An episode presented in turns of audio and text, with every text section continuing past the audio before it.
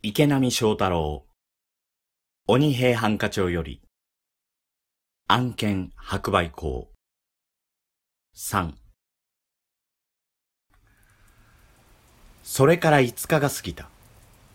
その日の午後長谷川平蔵は深川石島町にある船宿鶴屋の一室で密偵小房の久米八と密かに会っていた。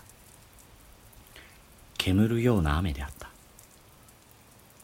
このところ3日ほど市中巡回を休んでいた平蔵のもとへ久米八から「お目にかかりたい」という伝言があったのは今朝のことだ。今も久米八は夜になると鎌倉岸におでんと缶酒の屋台を出している。場所柄種々雑多な人々が群れ集まる鎌倉岸での聞き込みは長谷川平蔵の耳へ江戸の暗黒街の片鱗を伝えてくれそれを元にして手鶴を掴んだ平蔵が犯人を捕らえたことも少なくないと言われる。平蔵が鎌倉岸に現れぬとき、久米八の方から急ぎの用事ができると彼は傘に顔を隠して清水門街の役宅の表門を通り過ぎながら門番にちらっと顔を見せ、何気ない様子でさっさと通り過ぎてしまう。久米八の顔を見た門番は直ちにこれをお頭に告げることになっており、すると平蔵はこれも尾行で深川の鶴屋へ現れ久米八と会うのである。久米八がどこに住み何をしているかは平蔵のほかに与力同心たち数名がこれを知るのみだ。妙なことを聞きましたので。と先に待っていた久米八は平蔵の杯へ酒を満たしながら昨夜遅くでございましたが前に一二度顔を見せたことがある二人連れが久米八の屋台へ来て酒を飲んだ。この二人、川岸にもやってある二船の船頭とも見える風景で、中年の穏やかそうな、いかにも潮の香りが染みついているような。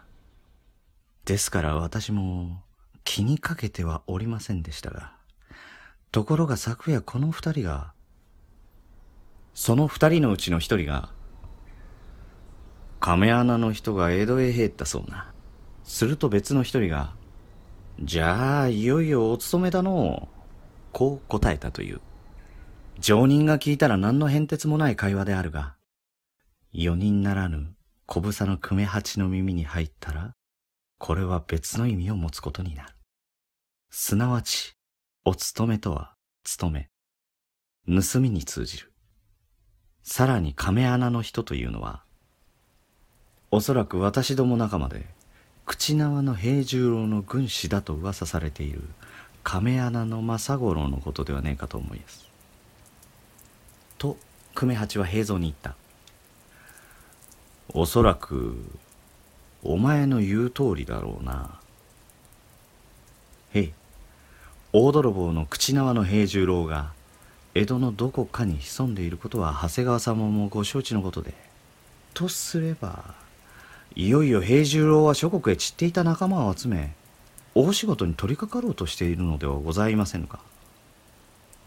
うん。久米八の直感に間違いはあるまいと平蔵は思った。で久米八その船頭風の二人連れの後はつけたのか？いえそれがそれまでは他の客も来なかったのに二人が出ていくのと入れ違いにねこいつは毎晩のように酒を飲みに来る本田屋敷の中元が4人。いきなり首を突っ込んできたもので。でもまあすぐに水を汲みに行くふりをして駆け出したのでございますがもう影も形もねえので。まあ仕方あるまい。手抜かりなことでございました。いやそうではない。よくやってくれた恐れ入ります。その二人の顔を忘れずにいてくれよ。そりゃもう大丈夫でございます。それにしても久米八よく長続きしてくれる。ありがたいぞ。以前の仲間を売る犬となりきった久米八だが長谷川平蔵の長官としての寝食を忘れた真摯な努力に感化されてか私はもう昔の仲間にいつ殺されてもいい覚悟ができておりやすよ。と平蔵に言えるような男に小房の久米八はなっていたのである。間もなく久米八は一足先に帰っていったが平蔵は鶴屋へ居残り一人で雨が止むのを待つことにした。雨が止めば3日ぶりに夜の町を巡回するつもりなのである。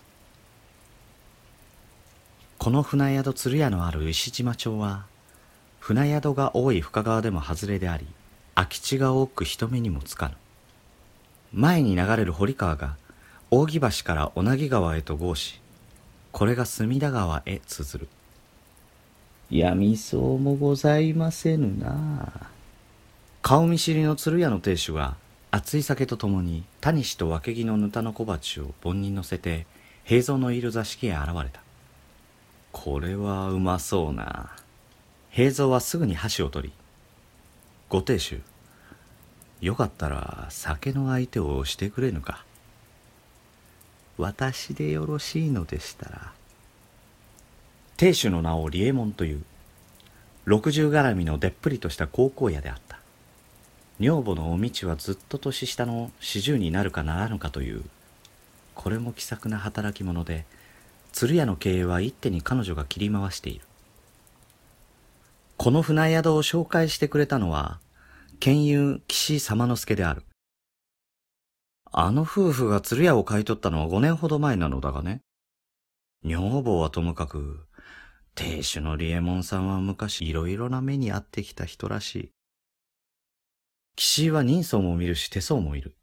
剣術も大したものだが、その方も、駅舎で立派に飯が食えるのさ。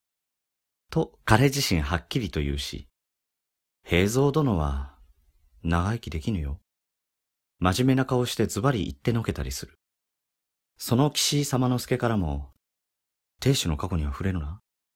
その代わりお前さんの役目上の秘密も、あの亭主夫婦は決して漏らさぬから、安心しろ。と念を押されている長谷川平蔵であった夜に入ってからも雨は止まなかった。